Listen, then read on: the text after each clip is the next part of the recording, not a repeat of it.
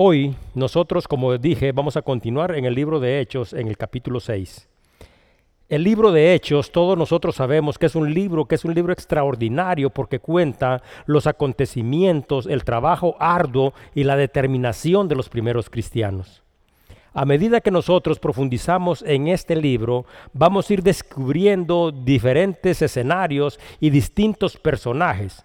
Y aunque estos acontecimientos sucedieron hace, mucho tiempo, nosotros podemos darnos cuenta de que estos escenarios y quizás estos retos no son tan diferentes a los escenarios y a los retos que nosotros enfrentamos actualmente, porque aunque todos estamos de acuerdo en que las circunstancias han son bastante distintas porque las cosas han cambiado a nuestro alrededor, la libertad que nosotros tenemos, la forma en la que nosotros nos comunicamos y hay una gran diversidad de factores que hacen eh, esto un poco diferente, pero sin embargo, al analizar y al profundizar y ver, nosotros nos podemos dar cuenta de que algo ha cambiado muy poco y ese algo es la condición del corazón humano. El libro de Hechos como todos ustedes saben, narra las acciones de los hijos de Dios que conformaron la iglesia de aquel tiempo.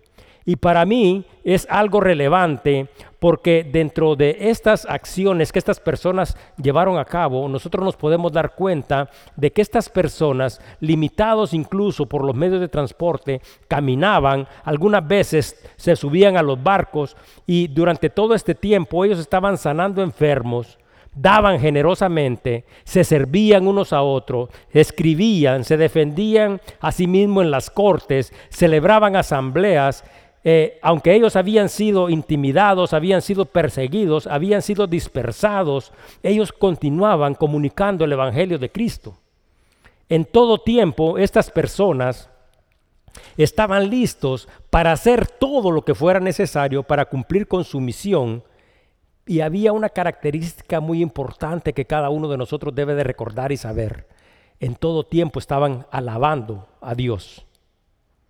Si nosotros tuviéramos la oportunidad de escribir la historia de lo que nosotros estamos haciendo como iglesia, ¿será que nosotros podríamos escribir algo que fuera similar a esto? ¿Será que nosotros como iglesia seríamos una iglesia que camina, una iglesia que va de un lugar a otro, una iglesia que da generosamente, una iglesia que se sirven unos con otros, otra una iglesia donde se celebran asambleas, una iglesia donde nosotros, aunque enfrentemos la oposición, aunque seamos intimidados, en todo tiempo estamos cumpliendo cumpliendo con el propósito de comunicar el Evangelio de Cristo y sobre todo, en todo tiempo, estamos decididos a hacer todo lo que sea necesario para cumplir nuestra misión y sobre todo, contrario a quejarnos nosotros en todo tiempo, alabáramos a Dios.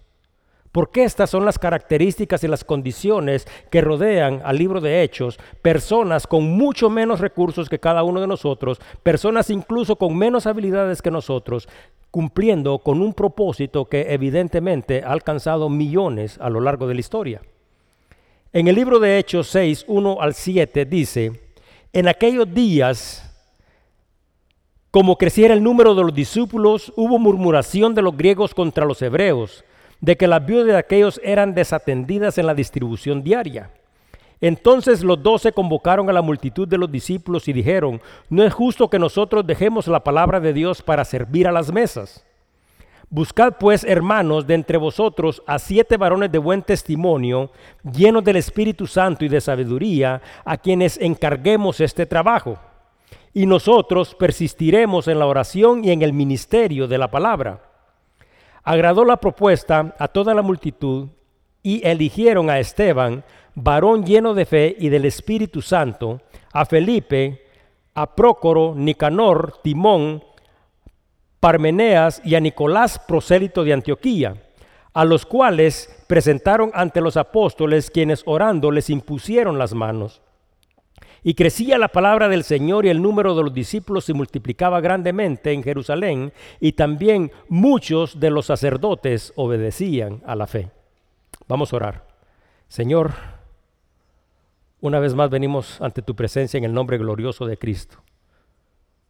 Esta vez venimos, Señor, para darte las gracias por tu palabra y para pedirte, Señor, que este mensaje de salvación, de plenitud y de vida eterna, que se revela, Señor, a través de las escrituras, sea comunicado de una manera efectiva, Señor, y que los corazones puedan ser perceptibles, Señor, a este mensaje que tiene el poder para no solo transformar, sino que para salvar vidas y para producir vida y vida eterna y en abundancia. Te pido, Señor, por lo que hoy se va a compartir, Señor, y que cada uno de nosotros realmente reciba tu palabra como tu palabra, porque a través de ella nuestras vidas son edificadas. Gracias Señor, una vez más en el nombre de Cristo Jesús. Amén. Bueno, pues el versículo 1 empieza diciendo que en aquellos días, como crecía el número de los discípulos, hubo murmuración de los griegos contra los hebreos, de que las viudas de aquellos eran desatendidas en la distribución diaria. Todos nosotros sabemos que incluso los miembros del Consejo del Pueblo habían advertido a los apóstoles diciéndoles de que ellos habían llenado toda la ciudad de Jerusalén con la doctrina. Por lo tanto, el ministerio de ellos había sido un ministerio verdaderamente efectivo. Entonces, la iglesia continuaba creciendo y cada día, de acuerdo a lo que las escrituras dicen, eran agregados más y más al cuerpo de Cristo. Sin embargo, cuando nosotros miramos esta parte de la historia, nosotros nos podemos dar cuenta que en este punto de la historia, los cristianos de aquellos días habían sufrido múltiples ataques. Porque todos miramos la gloria de Dios, todos miramos este pueblo de Dios que está unido y que la presencia de Dios se siente y Dios está siendo glorificado en todos lados, pero a veces perdemos el punto de vista donde estas personas han tenido que sacrificarse. Nosotros, si pudiéramos recordar, nos podemos dar cuenta de que Jesús había ascendido, cuando recordamos esta parte de la historia, y que después había enviado el Espíritu Santo. Pero la palabra misma dice de que minutos después de que el Espíritu Santo hubiera descendido, dice de que se juntó una gran multitud y dentro de esta gran multitud habían varios tipos de personas. Unos que estaban atónitos, otros que estaban perplejos, pero muchos dice que se burlaban de todas aquellas personas que habían sido llenas del Espíritu Santo.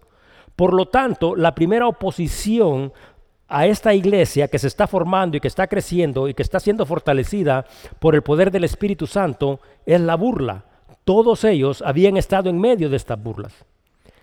Pero la palabra continúa diciendo de que luego Pedro y Juan un día cuando iban al templo, dice que habían curado a un hombre a través del poder del Espíritu que ellos habían recibido y por esta causa también ellos habían sido arrestados, habían sido traídos frente al consejo y el consejo los puso en medio de ellos y los habían intimidado y les habían dado instrucciones para que se callaran y para que ya no compartieran más el Evangelio de Cristo. Entonces nos podemos dar cuenta de que se han burlado de ellos, los han intimidado y les han dado la orden de que se callen. También seguimos adelante y nos damos cuenta de que Ananías y Zafira habían sido tentados y a través de sus acciones habían tratado de destruir la integridad de la iglesia porque ellos habían actuado de una forma hipócrita. Posteriormente nos damos cuenta de que no importando todas estas cosas, la obra del Espíritu se sigue desarrollando y llegó un momento donde dice que a través de los apóstoles se hacían muchas señales y muchos prodigios en todo Jerusalén y el Espíritu Santo se manifestaba grandemente. Esto condujo una vez más al arresto de Pedro y de Juan.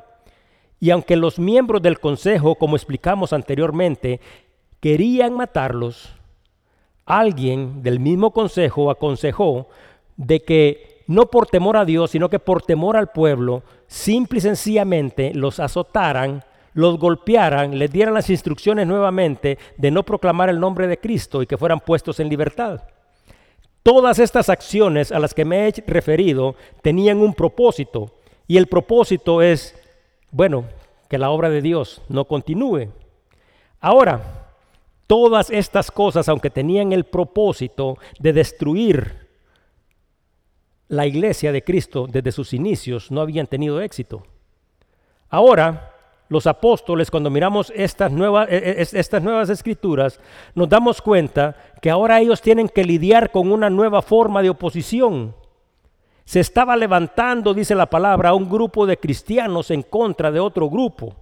Un grupo había empezado a murmurar porque no estaban de acuerdo en la forma en que las cosas se estaban llevando a cabo, porque no estaban de acuerdo en la forma que se estaban atendiendo a las viudas en la distribución diaria. Dice la palabra en Marcos 3:25, y si una casa está dividida contra sí misma, tal casa no puede permanecer. Aunque esta es una situación específica, sirve para hacer referencia a que sin importar cuál sea el asunto, nosotros debemos de estar despiertos y diligentemente procurar la unidad, no solo dentro de la iglesia, sino que dentro de la familia y en todas las áreas donde nosotros estamos. En el libro de Salmos 133, 1 dice, mirad cuán bueno y cuán delicioso es habitar los hermanos juntos en armonía. La forma en que esta nueva oposición, porque esta es una nueva oposición, fue tratada contrario a dividir a la iglesia, la unificó, la fortaleció y mantuvo la unidad dentro del cuerpo de Cristo. Los dos grupos a los que se hacen referencia son a los griegos y a los hebreos, pero estos griegos no son miembros de un pueblo gentil, sino que eran judíos que durante el destierro habían formado sus familias en el exilio y aunque eran parte del pueblo de Israel, su idioma, sus costumbres, incluso su relación con Dios había cambiado un poco. Y se están confrontando contra los que se llaman hebreos y este es un grupo de los judíos que son tradicionales. Ambos grupos habían escuchado el mensaje del Evangelio de Cristo y ambos grupos habían sido testigos de los acontecimientos y ambos grupos habían sido llamados a recibir la redención de pecados y ambos grupos habían conformado la iglesia porque a través de Cristo había unidad dentro de ellos. Sin embargo, aunque estos dos grupos estaban conformados la iglesia, dice que empezaron unos a hablar de los otros, porque estaban bastante inconformes con que algunas personas eran tratadas. Cuando nosotros miramos una congregación, porque hemos estudiado esto, que un día fueron agregados tres mil, otro día fueron agregados cinco mil, nosotros podemos tener una idea del gran tamaño de lo que era la iglesia. Entonces, en una congregación tan grande como esta, porque era una congregación grande, era, era inevitable quizás que la necesidad de algunos pudiera pasar desapercibida. Diferente a las iglesias pequeñas en las que servimos hoy, donde nosotros, las necesidades de otros no deberían de pasar desapercibidas a nosotros, porque aquí estamos hablando de cinco mil varones, de tres mil varones, sin contar a los miembros de su familia. Era una congregación extremadamente grande. Entonces, por lo tanto, en una congregación de ese tamaño es posible que una necesidad sea pasada por desapercibida. Entonces, pero no es el punto de que esta necesidad esté siendo pasada por desapercibida, porque entendemos perfectamente que aunque no fuera a propósito, aunque no fuera por falta de interés, había sucedido un problema. Y al suceder este problema, ¿saben quién no desperdicia la oportunidad para usar cualquier situación para iniciar un conflicto? Nuestro enemigo. Entonces Satanás ocupa esta oportunidad porque a él no le importa si no tienen interés, si fue que se les olvidó o, es porque es una comunidad tan grande o porque no se han dado cuenta. Él dice, este es el momento nuevamente de atacar y destruir la iglesia y voy a poner discordia entre ellos porque si la casa se divide, se termina todo. Entonces aprovecha esta oportunidad y aquí muchas de estas personas empiezan a murmurar. Esto había creado las condiciones perfectas para iniciar un conflicto dentro de la iglesia. Y esto es una parte de la historia. Mas, sin embargo, cuando nosotros miramos estos actos que han sucedido, que tienen el propósito de instruirnos a cada uno de nosotros, nosotros podríamos deducir de estas cosas que sin nuestra vida diaria, al observar un hecho que quizás no fue llevado ni fue hecho con el propósito de perjudicarlo, ¿será que acaso nosotros nos tomamos el tiempo necesario para buscar la unidad o simplemente permitimos que el diablo, que no desperdicia ninguna oportunidad para dividir, pueda utilizar cualquier achaque y cualquier cosa que acabe con la unidad. No solo estamos hablando de la iglesia, sino que estamos hablando de la familia, del trabajo, en todos lados. Entonces aquí es donde la palabra nos está diciendo de que nosotros deberíamos de estar despiertos porque no deberíamos de permitir que cualquier acción, algo que pueda pasar desapercibido, algo que fue hecho quizás sin intención, nos divida y nos aparte. Y efectivamente esta ha sido una forma muy efectiva de apartar y dividir, porque cuando nosotros miramos la sociedad en la que nosotros vivimos, nos damos cuenta que está una mamá por aquí, los hijos por otro lado, los matrimonios separados, en la iglesia nadie se pone de acuerdo, menos en el trabajo y en ningún lado. Entonces es necesario que nosotros entendamos este principio, que el diablo no va a desperdiciar ninguna oportunidad. Y la palabra nos revela que hace dos mil años utilizó la misma estrategia. Y si nosotros no podemos aprender de lo que Dios nos instruye a través de la palabra es que deberíamos de estar totalmente ciegos. A veces nosotros en nuestra vida enfrentamos coacción, enfrentamos intimidación, burla, así como todas estas que he descrito de lo que ha sucedido en el libro de Hechos. A veces incluso las familias llegan a los golpes, a la humillación, y si eso no es suficiente para que nos apartemos, entonces el diablo va a utilizar técnicas más sutiles para alcanzar el objetivo, pero de repente pone algo en tu corazón para que te apartes. Romanos 12, 22 dice, no os conforméis a este siglo, sino que transformaos por medio de la renovación de vuestro entendimiento, para que comprobéis cuál sea la voluntad de Dios agradable y perfecta. Los apóstoles, estas personas a las que hemos hecho referencia, no permitieron que una acción llevada a cabo sin el propósito de perjudicar, dividiera ni terminara la iglesia. Pero cada uno de nosotros, de la misma manera, debe de estar dispuesto ayudar. A veces nosotros somos demasiado insensibles ante las necesidades de otros y muchas veces, simple y sencillamente, nos damos la vuelta ante los problemas que otro posiblemente está enfrentando.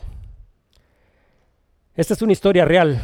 Aquí en Estados Unidos, en una comunidad agrícola, días antes de la cosecha de trigo, el padre de familia muere. Entonces, no hay quien pueda recoger el cultivo de trigo que él había preparado durante todo el tiempo.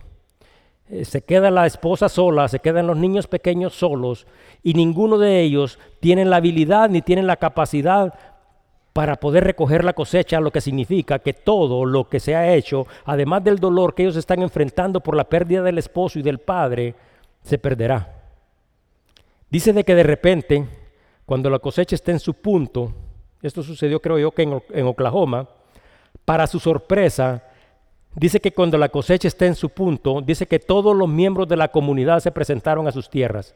Unos se traían herramientas, otros traían diferentes tipos de equipo, unos traían tractores y aproximadamente 20 familias llevaron a cabo la tarea de recolectar aquella enorme cosecha ese día.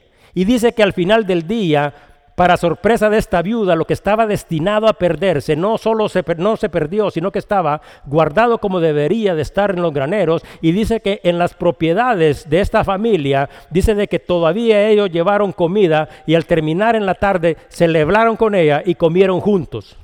Entonces, los judíos aquí han sido llamados a cuidar de los débiles, eso es lo que dice el libro Santiago, eso es lo que dicen los evangelios, a traer esperanza, a cuidar de las viudas, a cuidar de los niños, a cuidar de los ancianos, y es el mismo llamado que cada uno de nosotros tiene, y por lo tanto cada uno de nosotros también debe de estar atento para no desperdiciar las oportunidades que tenemos de servir.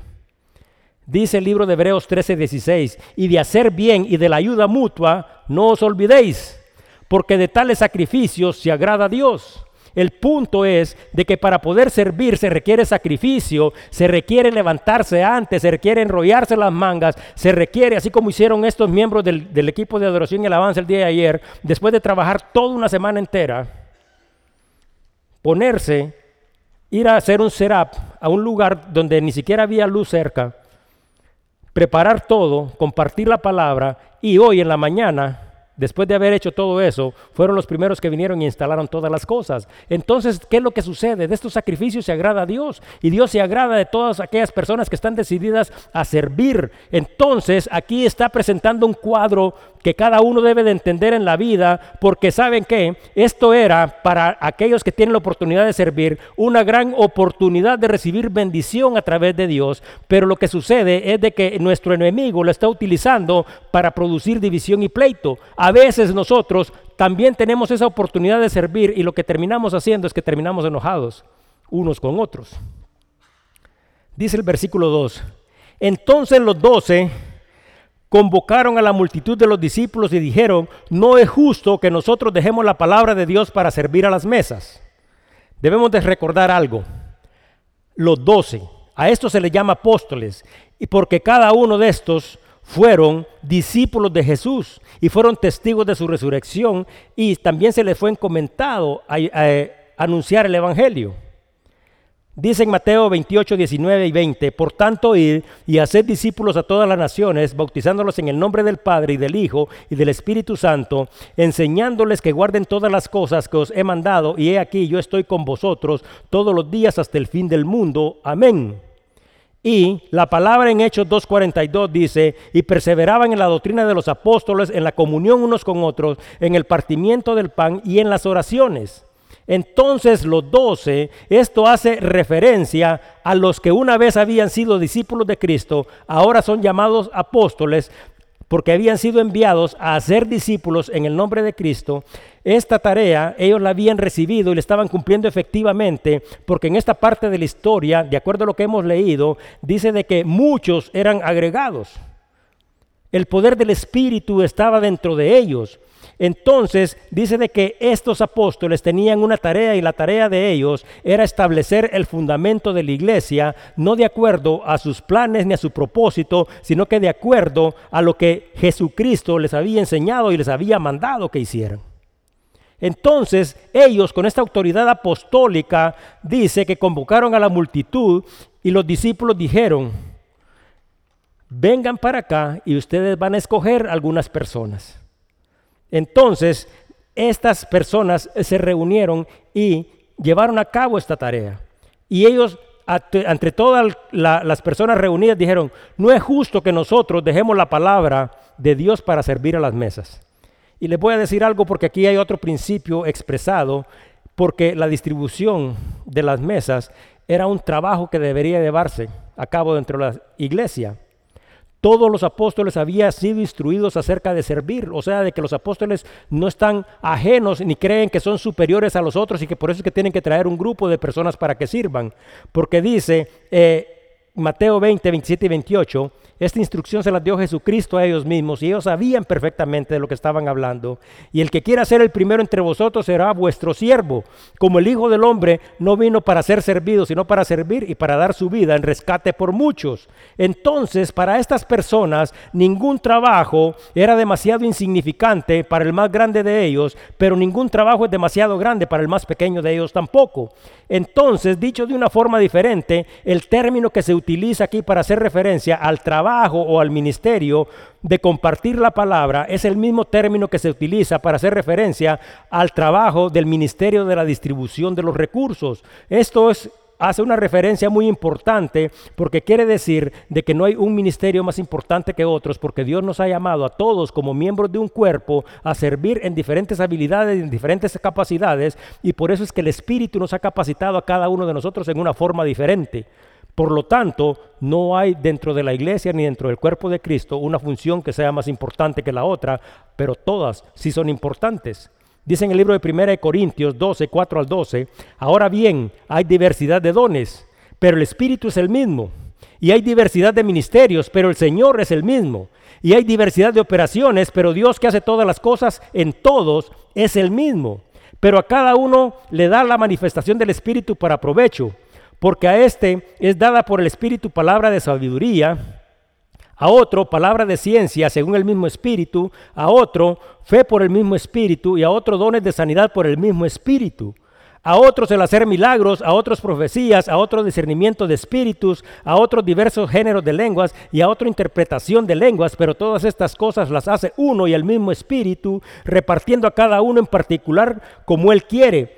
Porque así como el cuerpo es uno y tiene muchos miembros, pero todos los miembros del cuerpo siendo muchos, son un solo cuerpo, así también es Cristo. Entonces, ¿qué es lo que está diciendo la palabra? De que nosotros tenemos diferentes habilidades y diferentes capacidades y cada uno de nosotros debe de servir de acuerdo a la, habilidad y a la capacidad. No es que ellos se consideren superiores, sino que simple y sencillamente ellos necesitan hacer algo porque ellos no se pueden encargar de todos. Y esto lo podemos observar lamentablemente en las iglesias ¿Cuántos de nosotros estamos dispuestos a servir? ¿Y cuántos de nosotros servimos si este servicio que es eh, para el beneficio de otros, como Dios nos ha instruido que lo hagamos, representa un sacrificio? ¿Cuántos de nosotros realmente estaríamos dispuestos?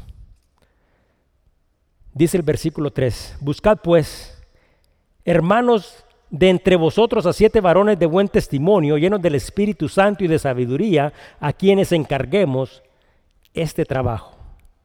Nosotros nos podemos dar cuenta a través de las escrituras que Dios utiliza personas, en ocasiones hombres y mujeres, que pasarán desapercibidos para muchos, pero algunas veces Dios los utiliza durante un largo periodo de tiempo y a veces simple y sencillamente los utiliza durante un tiempo determinado.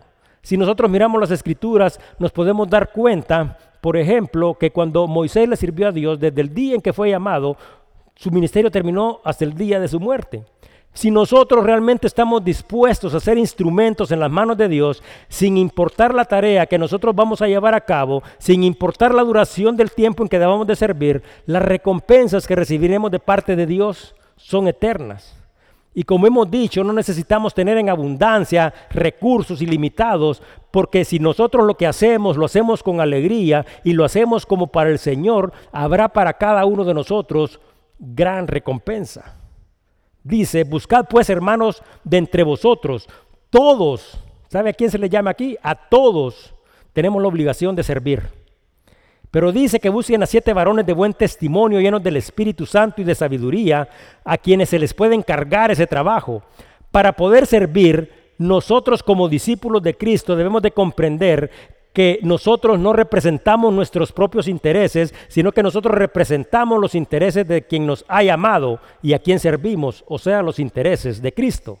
Y dentro de las características que se le piden a estas personas, ¿cuáles son las que deben de tener? Deben de tener buen testimonio. ¿Y por qué un buen testimonio?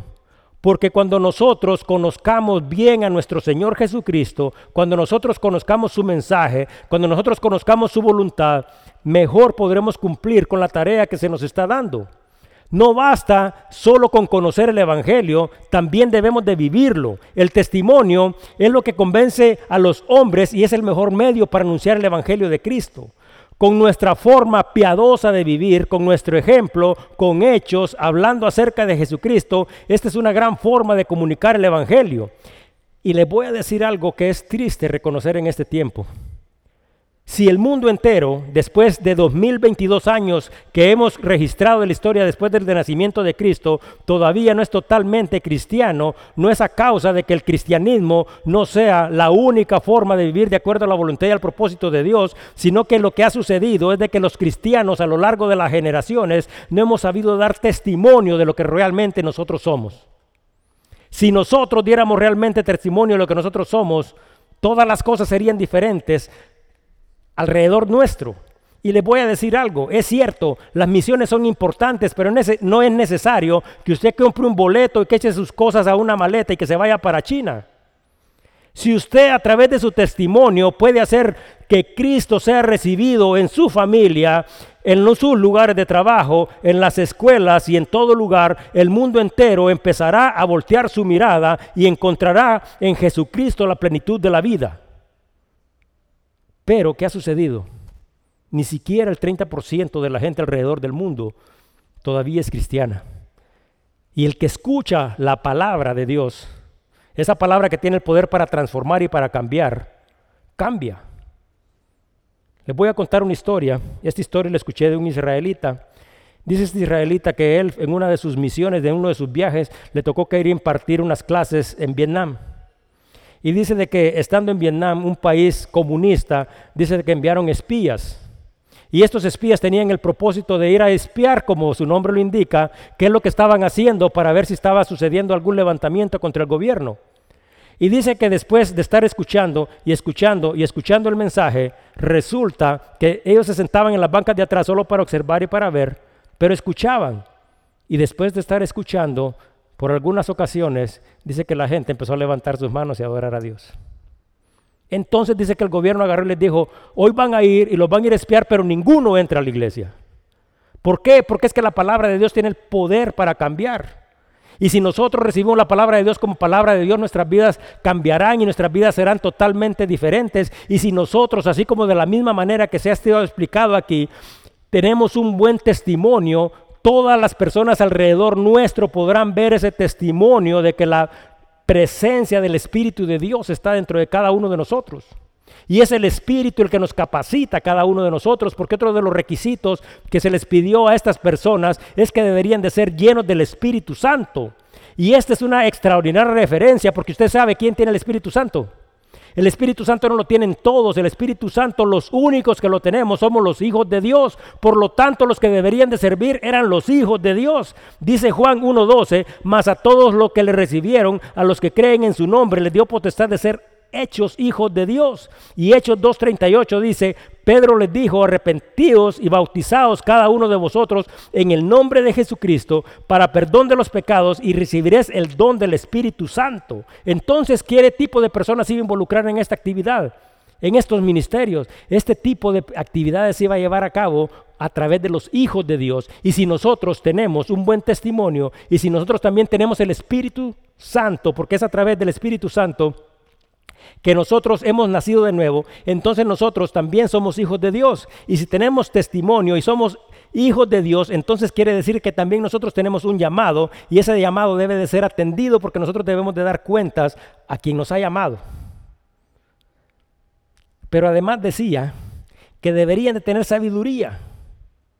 Pero esto ahí no estamos hablando de logística, no estamos hablando de conocimientos, de distribuciones, estamos hablando de sabiduría de Dios. Dice en el libro de Santiago 3, 3, 17, quien es sabio y entendido entre vosotros, muéstrelo por la buena conducta sus obras en sabia mansedumbre. Pero si tenéis celos amargos y contención en vuestro corazón, no os jactéis ni mintáis contra la verdad, porque esta sabiduría no es la de que desciende de lo alto, sino terrenal, animal y diabólica porque donde hay celos y, contención, ahí hay perturbación y toda obra perversa. Pero la sabiduría que es de lo alto es primeramente pura, después pacífica, amable, benigna, llena de misericordia y de buenos frutos, sin incertidumbre ni hipocresía. Entonces, de acuerdo a las escrituras, estas personas, que eran las personas que habían sido llamadas a servir de la misma manera que nosotros hemos sido llamados a servir, deberían de tener este tipo de sabiduría, pero este tipo de sabiduría que, que proviene de Dios le permite a las personas servir en una forma pacífica, amable, misericordiosa y sin hipocresía. Cuando sirvas a un hermano, tienes que servir con este tipo de corazón. Y por eso es que estas personas fueron seleccionadas, porque dice que tenían que tener buen testimonio, tenían que ser llenos del Espíritu y tenían que tener sabiduría de Dios, lo que les iba a permitir a ellos servir a todos sin ningún doblez, sin ninguna ventaja, sino que con el único propósito de que ellos también de la misma manera fueran edificados. Versículo 4. Y nosotros persistiremos en la oración y en el ministerio de la palabra. Persistir quiere decir mantenerse firme, mantenerse constante. Y aquí hace referencia a dos ministerios que son muy importantes. Pero vamos a explicar un poquito acerca de estos ministerios porque habla acerca de la oración. Dentro de los tipos de oración que nosotros llevamos a cabo, hay varios tipos. Y este tipo, por ejemplo, hay un tipo que se llama la oración de interceder. Y esta se lleva a cabo dentro de la iglesia a través de un ministerio al cual nosotros nos abocamos, le comunicamos nuestras necesidades y ellos a través de la oración vienen al trono de la gracia de Dios e interceden por cada uno de nosotros y por nuestras necesidades. Y yo estoy seguro de que los apóstoles, porque está registrado en los libros, así como cuando escribió Pablo, Dice de que ellos participaban activamente intercediendo por las necesidades de los miembros de la iglesia. Pero aquí se está haciendo referencia a un tipo de oración diferente, porque este tipo de oración es un tipo de oración en la que cada uno de nosotros debe de participar activamente, porque este tipo de oración se lleva a cabo para pedirle a Dios la habilidad para comunicar la palabra de Dios. Cada uno de nosotros puede sumergirse en los estudios de las escrituras, cada uno de nosotros puede tomar cursos que nos enseñen a entender o la forma de interpretar las escrituras. Y cada uno de nosotros puede poner su mayor esfuerzo y su mayor intelecto. Y eso definitivamente es bueno. Pero si el Espíritu de Dios no es tu maestro, si el Espíritu de Dios no es el que te revela, si el Espíritu de Dios no es el que te instruye, si el Espíritu de Dios no es el que te enseña cuál es lo importante y lo relevante, si el Espíritu de Dios no es tu maestro, entonces absolutamente no sirve de nada. Entonces a este tipo de oración se estaban refiriendo ellos. Necesitamos estar en oración para que el Espíritu de Dios nos indique qué y cómo debemos de llevar a cabo todas estas cosas. Entonces, ellos necesitaban este tipo de oración y necesitaban ser constantemente instruidos por el Espíritu acerca de lo que ellos debían de decir y lo que deberían de hacer.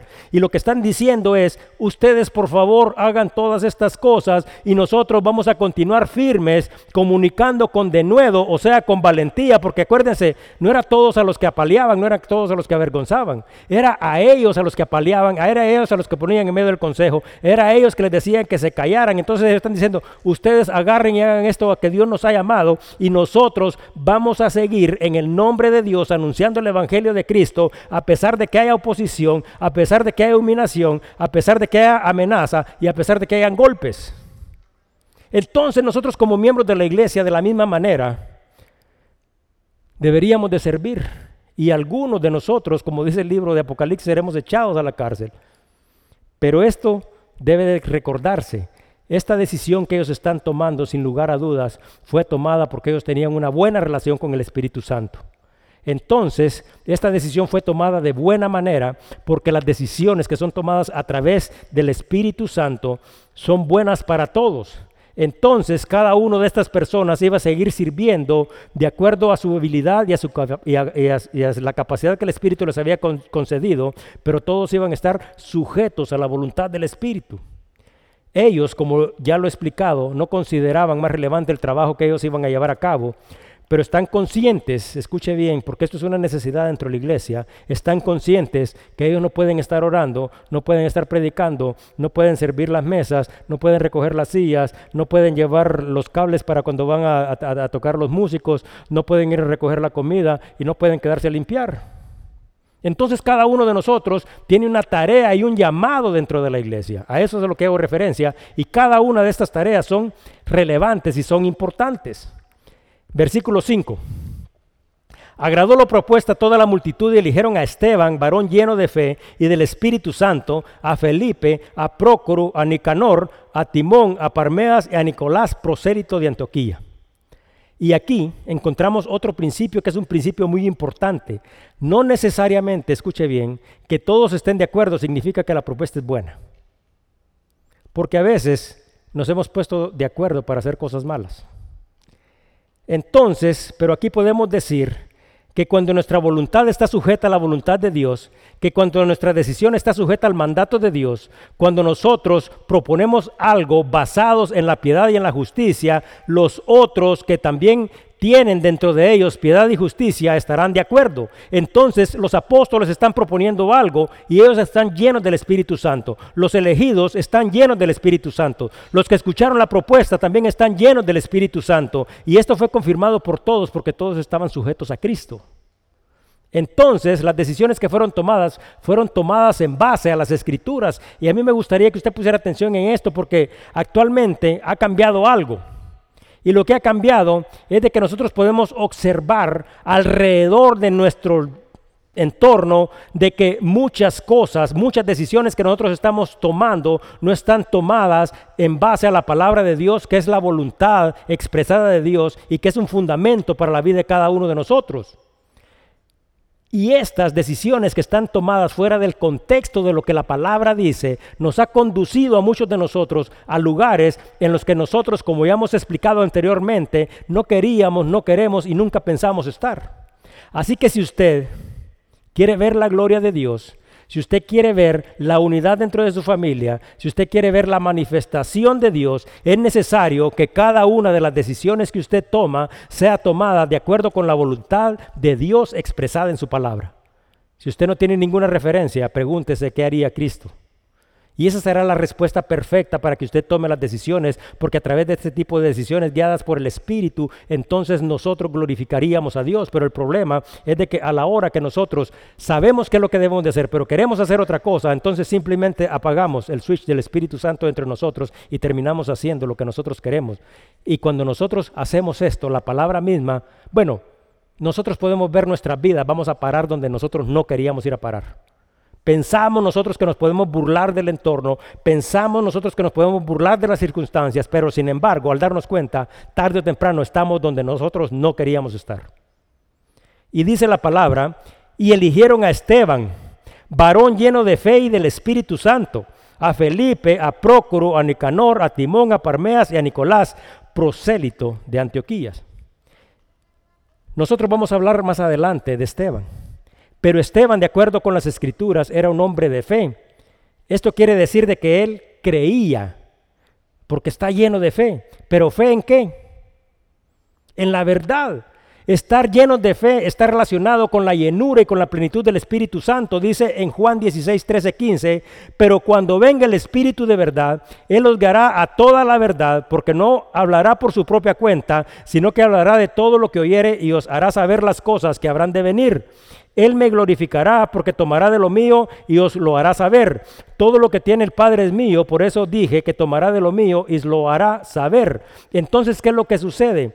Estas personas, dice que estaban llenas de fe, están llenas de la verdad. Y estar lleno de la verdad, que la verdad es Jesucristo mismo, dice que traerá el Espíritu, entonces el Espíritu se glorificará en la vida de cada uno de nosotros. Pero además de Esteban, habían sido elegidos otros seis. Y estos, de acuerdo a la palabra misma, dice que todos tenían las mismas características. Todos estaban llenos de fe y todos tenían la unción del Espíritu Santo. Y de estas siete personajes que estamos hablando, nosotros posteriormente vamos a hablar de Felipe y vamos a hablar de Esteban más adelante. Pero de todos estos, seis eran griegos, judíos griegos. Pero Nicolás era prosélito. Y prosélito quiere decir un gentil, o sea, una persona que no es judía, que se ha convertido al judaísmo que era considerado uno más del pueblo y de la comunidad, que debería de respetar y estar sujetos a las leyes judías. Pero ahora ya Nicolás no simplemente es un judío, no es simplemente un prosélito, sino que ahora a través de su fe y a través del espíritu que está en él, se ha convertido en un hijo de Dios. Por eso es que entre nosotros no hay diferencia, porque todo aquel que recibe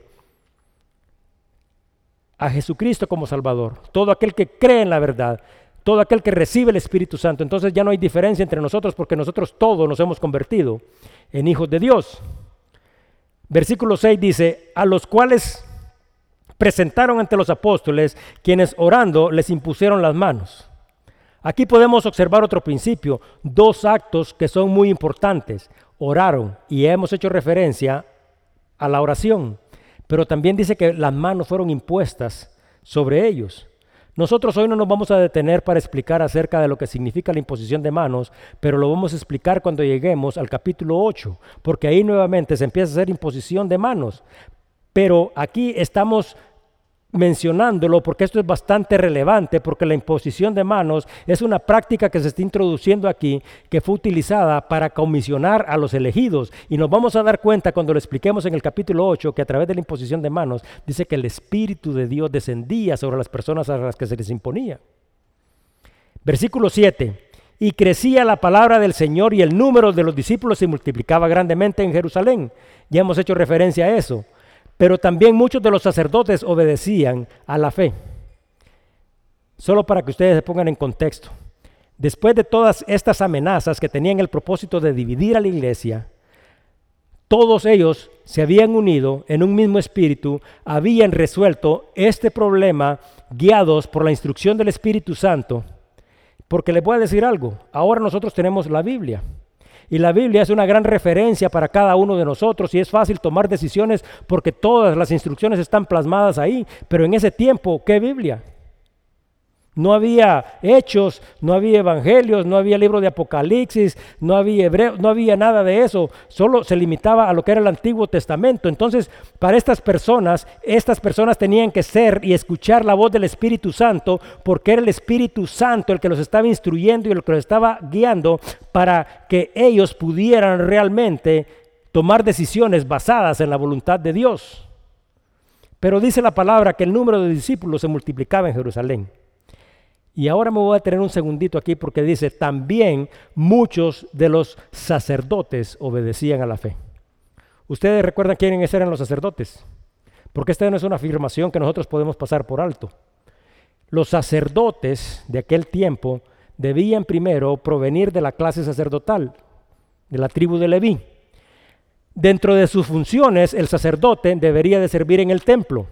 Y dentro de las funciones que tenía dentro del templo, dice que éste debería de presentar en el altar ofrendas que incluían el sacrificio de Pascua, o sea, el sacrificio que se ofrecía por la expiación de la culpa. Ellos también debían presentar las ofrendas de paz, ofrendas de agradecimiento y todas las ofrendas y sacrificios ordenadas por Dios a Moisés. Asimismo, dentro de las funciones que ellos desempeñaban estaba la aprobación de la ofrenda. ¿Y sabe por qué aprobación de la ofrenda? Porque ellos deberían, nadie podía presentar al altar de Dios un animal con defecto, lo que significa que ante el altar de Dios solo podían presentarse los animales que estuvieran en buenas condiciones y que fueran adeptos para ser sacrificados. Entonces un trabajo del sacerdote era de que él debía de aprobar el sacrificio.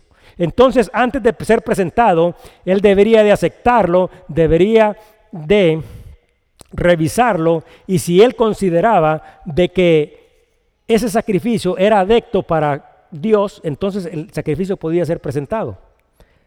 Pero al decir aquí que los sacerdotes obedecían a la fe, se hace referencia a que los que deberían de aprobar el sacrificio habían aceptado el sacrificio único y suficiente de Cristo a favor nuestro. Estas personas que estaban instruidas, estas personas que conocían la ley, ellos que servían en el tiempo, habían recibido y habían aprobado el sacrificio del Cordero de Dios que quita el pecado del mundo. Y por eso es que es relevante esto porque dice, y los sacerdotes, dice, seguían a la fe. Después de todos estos hechos, en la forma en que nosotros continuaremos la siguiente semana, se habla de la historia de Esteban cuando Esteban es arrestado, injustamente sentenciado y condenado a muerte. O sea, de que los problemas no se terminan, sino que todavía continúan y la situación se pone mucho más difícil y más grave. Y aquí está prácticamente una nueva transición donde se da inicio a la persecución de los hijos de Dios. Otra circunstancia que, de acuerdo a los propósitos del diablo, era destruir la iglesia mas sin embargo, Dios en su poder, en su gracia y en su misericordia lo utiliza para dar inicio a la segunda etapa que había anunciado Cristo. Los dispersos dieron testimonio fuera de Jerusalén y la iglesia de Cristo se expande. Mientras nosotros llegamos a este estudio, quiero ilustrarles algo. Dice que había un labrador, y este labrador era un anciano, y dice de que todos los miembros de su familia se llevaban muy mal entre sí. Entonces, él, sabiendo y consciente de que su muerte se acerca, un día decide reunirlos a todos y a todos les pide que traigan una vara. Entonces dice que cada uno se presenta con una vara a los miembros de la familia y les dice, yo sé de que dentro de nuestra familia todos estamos en desacuerdo no hay unidad dentro de cada uno de nosotros. Y en la medida que cada uno iba entrando, Él les tomaba la vara y les tomaba la vara. Y después de que todos habían entrado, había puesto todas las varas juntas y las hizo un montón.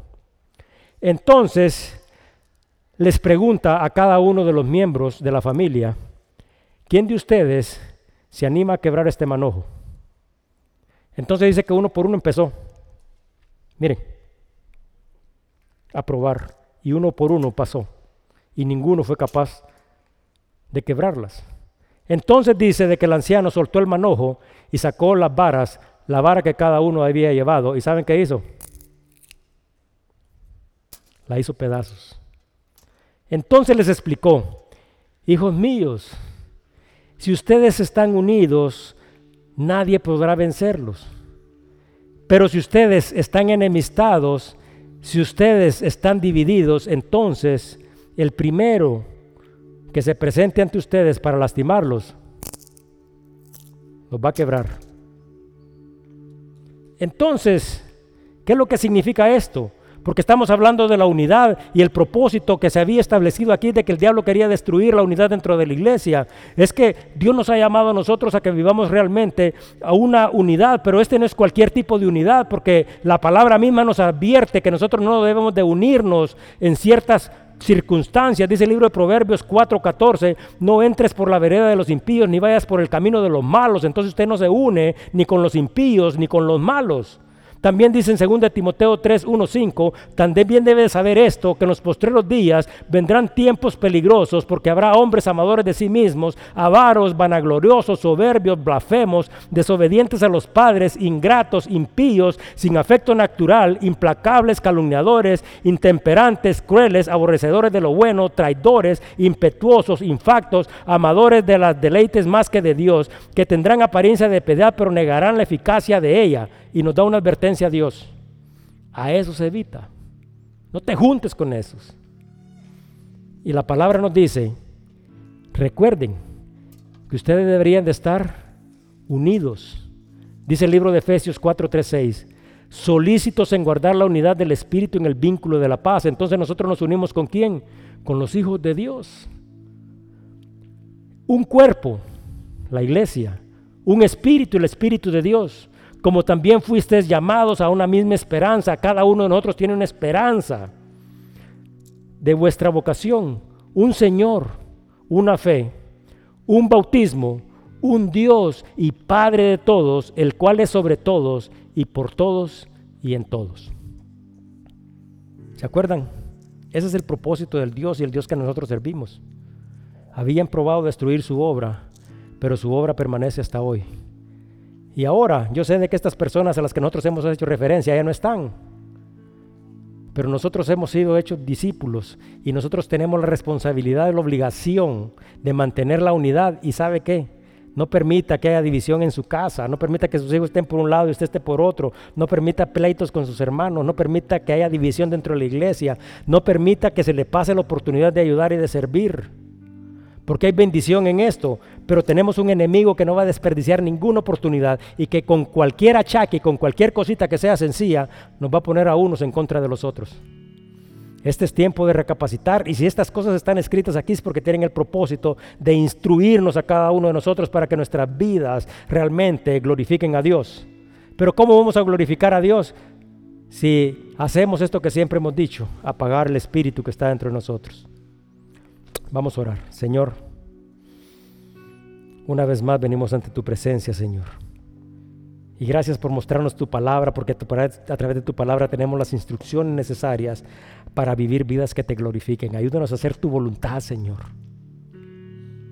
Que no sea parte esta instrucción de nuestro corazón, Señor. Y que nosotros siempre estemos atentos, Señor, a tu voz. Y que queramos hacer tu voluntad en cada una de las cosas que nosotros llevamos a cabo. Así como nos instruiste el día de hoy, no importa si es una tarea grande o que otros consideran grande, o si es una tarea que ninguno se va a dar cuenta que nosotros le estamos llevando a cabo, Señor, pero que la llevamos a cabo con alegría, Señor. Porque a través de cada una de las acciones que nosotros llevamos a cabo, Señor, te queremos glorificar.